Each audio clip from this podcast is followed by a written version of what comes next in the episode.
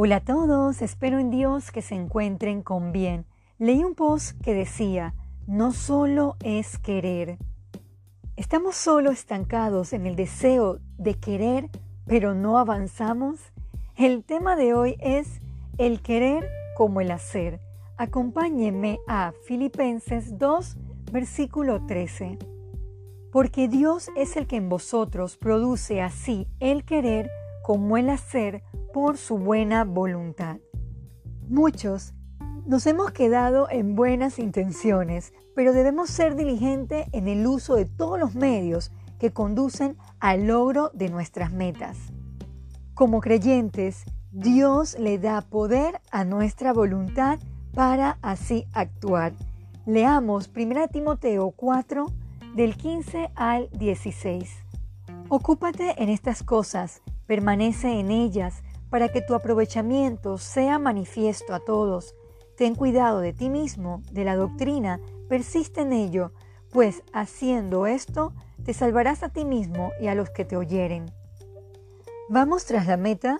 Recuerdo que en mi antiguo trabajo contaba con un versículo en mi puesto. Diariamente lo leía. Me exhortaba a seguir nuestras metas, primeramente en mi vida espiritual, como también en lo que emprendiera como profesional. Vayamos a Filipenses 3:14.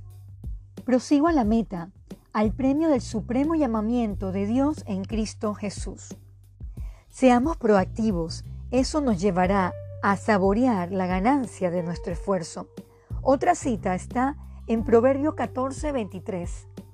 En toda labor hay fruto, mas las vanas palabras de los labios empobrecen.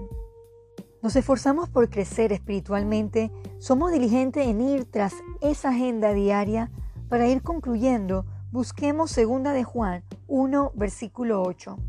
Mirad por vosotros mismos para que no perdáis el fruto de vuestro trabajo, sino que recibáis galardón completo.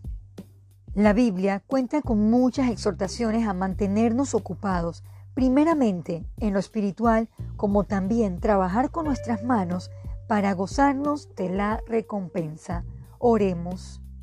Padre nuestro, pedimos perdón porque muchas veces no somos lo suficiente forzados para crecer espiritualmente y también como personas o profesionales. Pon en nuestro corazón el querer como el hacer por su buena voluntad. En Jesús oramos. Amén.